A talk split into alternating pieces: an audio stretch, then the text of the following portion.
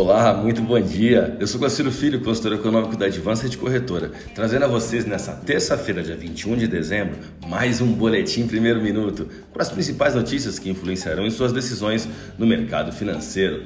Bolsas mundiais. A bolsa de Xangai encerrou o dia com alta de 0,88%, enquanto a bolsa japonesa Nikkei alta de 2,08%.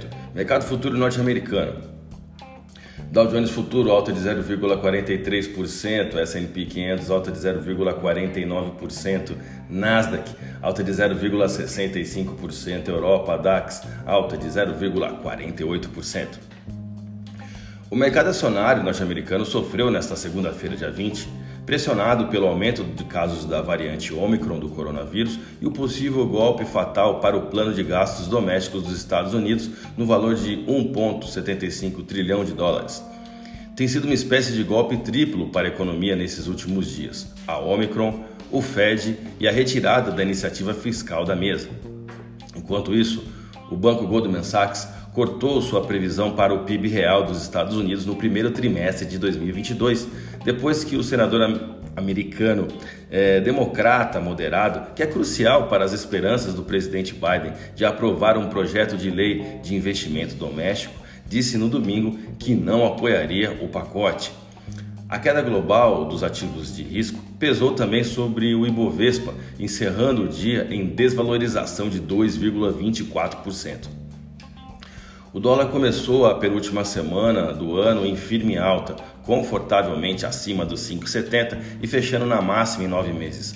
Alavancado pelo clima de aversão a risco, né, vindo do exterior, mas também por incertezas sobre o orçamento no Brasil em meio a cada vez mais carregado esse noticiário eleitoral doméstico. Não está fácil não. Os mercados globais estão abrindo a semana em tom de aversão a risco, com investidores de olho na piora do quadro sanitário global. O petróleo recua com a disseminação rápida da variante Ômicron. Esta é uma reação automática né, à proliferação do vírus e ao medo de que as restrições possam se espalhar rapidamente. Investidores temem que novas restrições possam pesar sobre a demanda por combustível, fazendo com que os preços do petróleo despencassem. O Brent caiu para a mínima da sessão a 69 dólares e 28 centes por barril, enquanto o petróleo negociado nos Estados Unidos, WTI, caiu para 66,08 dólares por barril. Ambos os valores são os menores patamares desde o início de dezembro. Vamos aos gráficos agora, eu vou começar pelo dólar.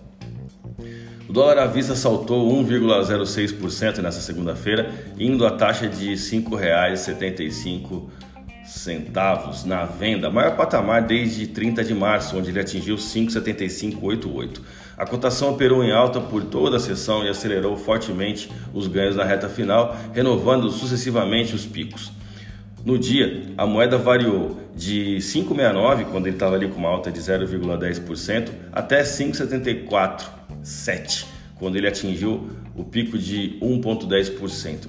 A divisa norte-americana registrou um volume de negócios no último pregão de 131 bilhões de reais em contratos futuros de dólar negociados na bolsa brasileira, alta de 0,84% no dólar à vista e taxa spot de 5,7390. Olhando para o euro agora.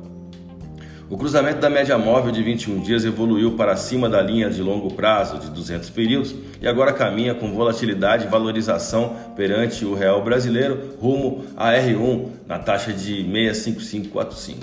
A moeda da zona do euro encerrou o último pregão com taxa spot de 6,4704 e alta de 1,10%. A minha dica, você já sabe, siga nossos boletins para ficar sempre conectado às principais notícias.